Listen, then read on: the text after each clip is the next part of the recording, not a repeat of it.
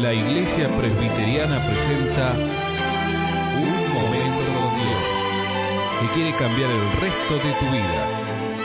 Con ustedes, su conductor, el reverendo Roberto Rodríguez Aliaga.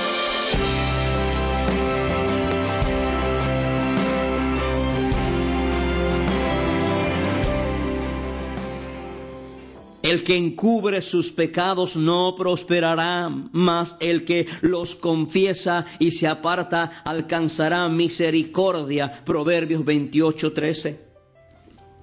Las actitudes negativas ante el pecado muchas veces es de encubrir el pecado, de esconder el pecado, de disimular el pecado. Y esto, mi amigo, no produce nada bueno.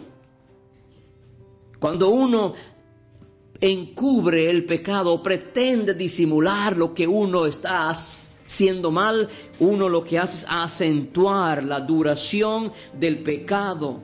Lo único que hace es seguir muriendo. Es como que si usted o yo tuviésemos un cáncer y si no extirpamos el cáncer es lo mismo que cualquier momento nos matará. El pecado es lo mismo. Si usted sigue postergando, si usted sigue prolongando, acentuando la duración de la acción del pecado en su corazón, el pecado lo va a matar.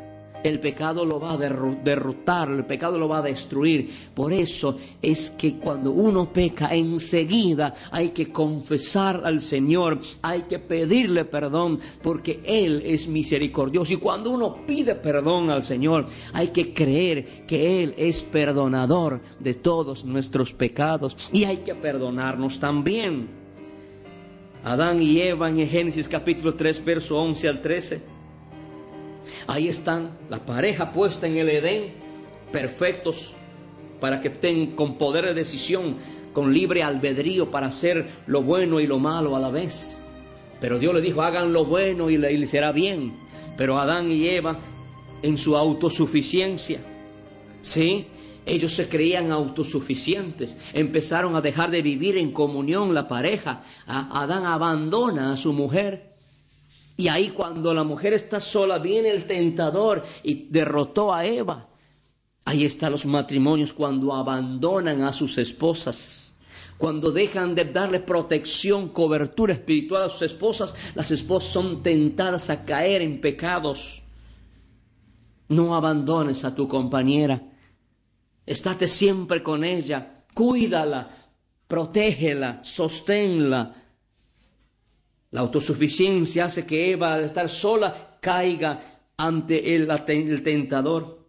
Y después Adán y Eva eh, tratan de esconder su pecado. Huyeron, se escondieron de Dios.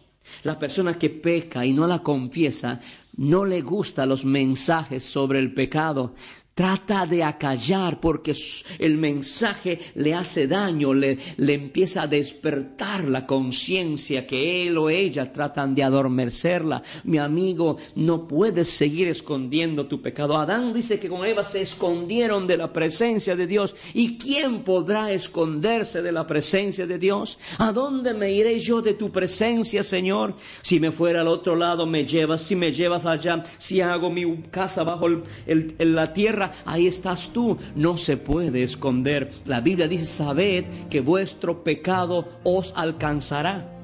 Hay personas que para vivir un nuevo futuro en su vida se trasladan de una ciudad a otra ciudad, pretendiendo allí supuestamente olvidar su pasado. Pero mi amigo, usted lleva el pecado en el alma, usted lleva en su conciencia, lo lleva consigo mismo, ya está herido, ¿ah? está incorporado ese pecado y lo va a llevar donde usted vaya y ningún lugar podrá usted prosperar mientras no confieses tu pecado y no te arrepientas de tu pecado y no le pidas perdón a Jesucristo y Jesucristo no te limpie con su sangre.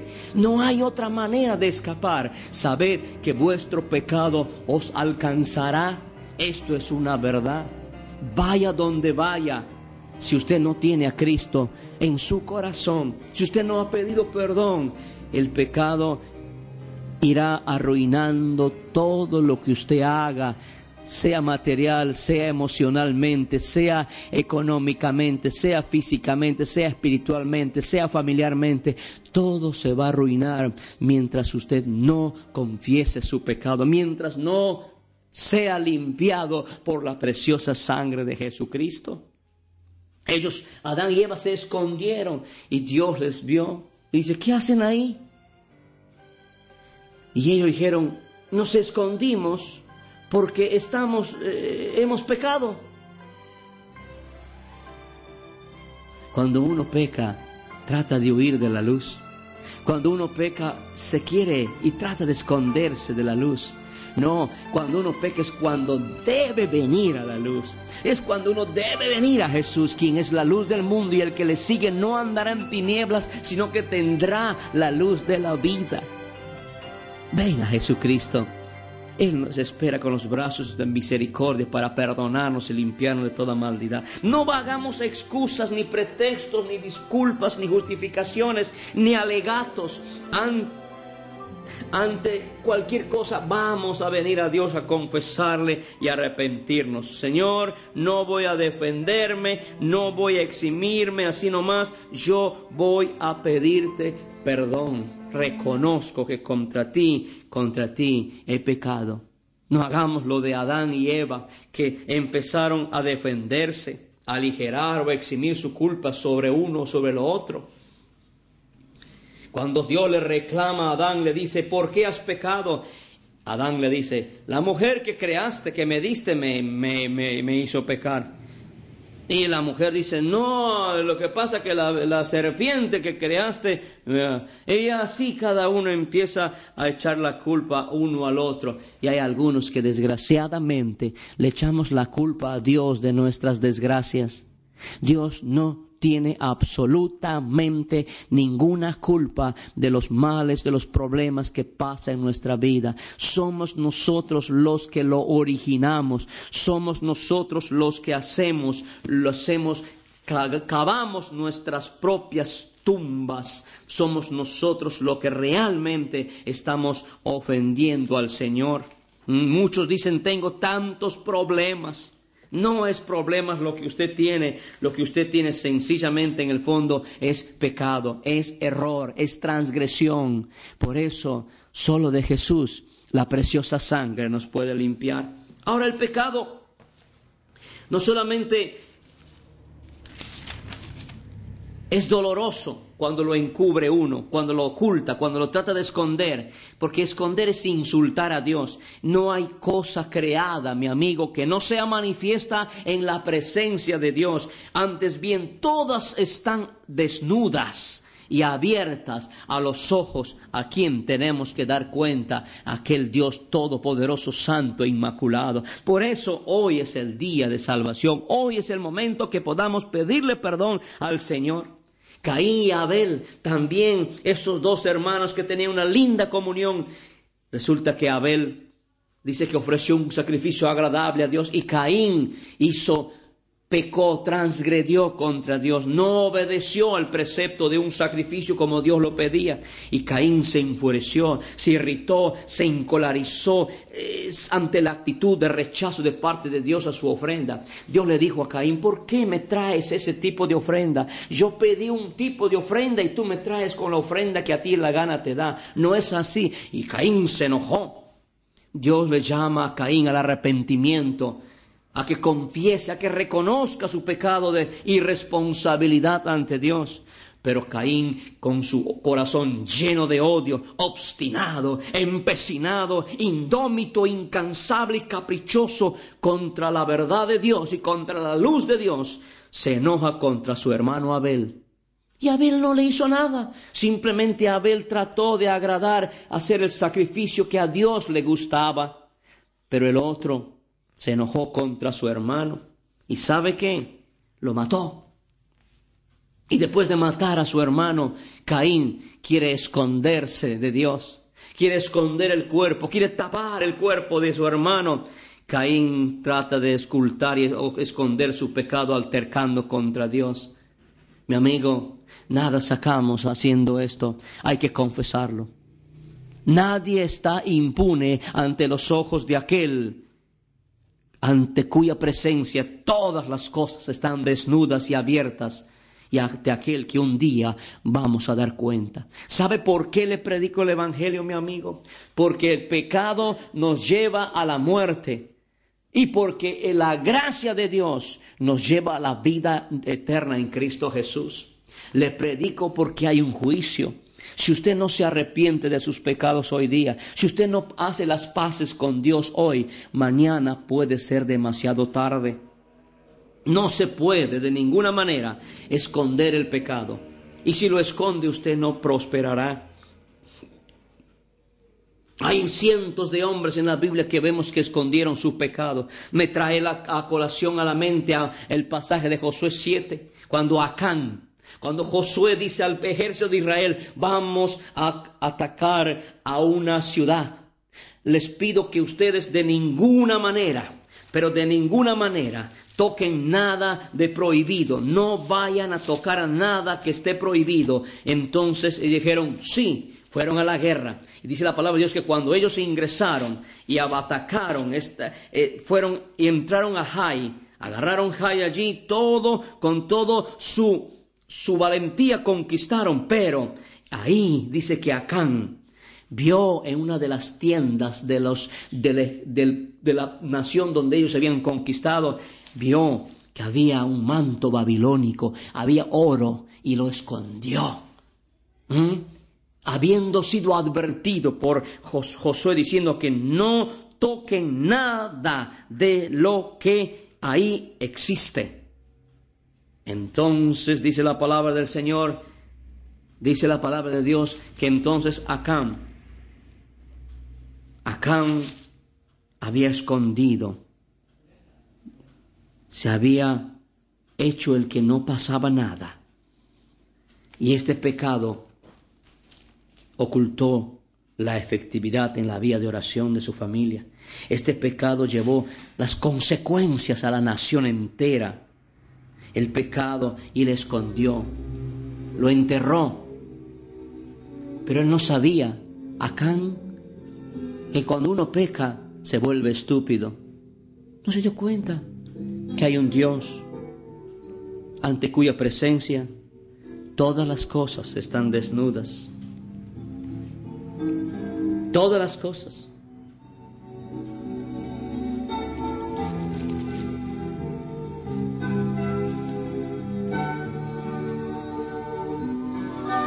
Acán, ¿por qué tocaste?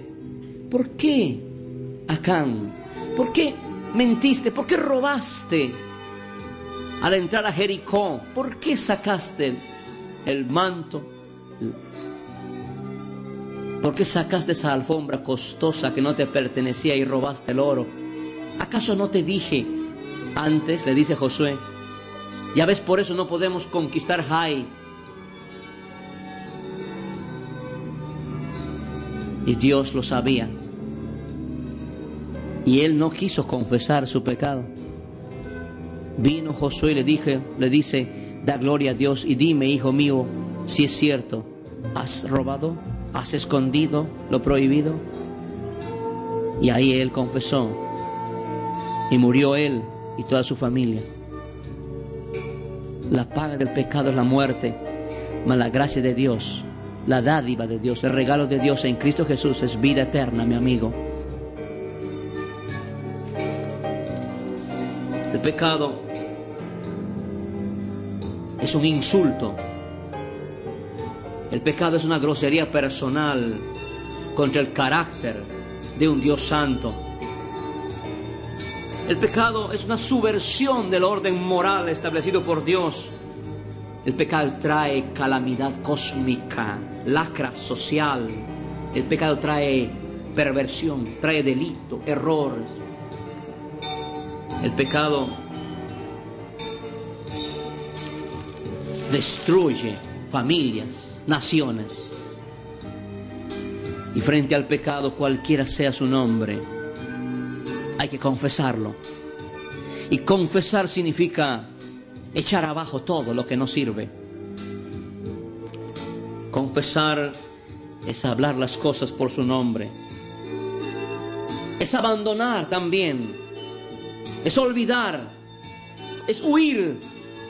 Y cuando uno confiesa el pecado y abandona y se aparta del pecado, uno encontrará lo que no puede encontrar en ningún otro lugar.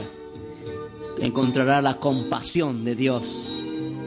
La compasión que es el amor. La restitución. La piedad. Que solo en Cristo, quien pagó nuestra deuda real por el pecado, quien satisfizo la demanda por el pecado, quien rectificó nuestro error, solo en Cristo podemos encontrar vida y vida en abundancia. Si hemos pecado, abogado tenemos para con el Padre Jesucristo el justo. Vengamos a Él, aceptémosles como nuestro Salvador, confesémosle nuestros errores, nuestros pecados, y Él nos perdonará y nos limpiará con su preciosa sangre, desde ahora y para siempre. Amén. Escuchar nuestros programas ingresando a www.unmomentocondios.com.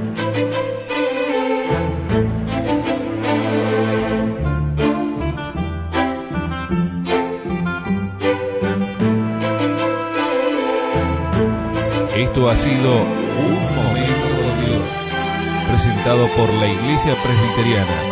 Y te invitamos a sintonizarnos mañana en este mismo horario.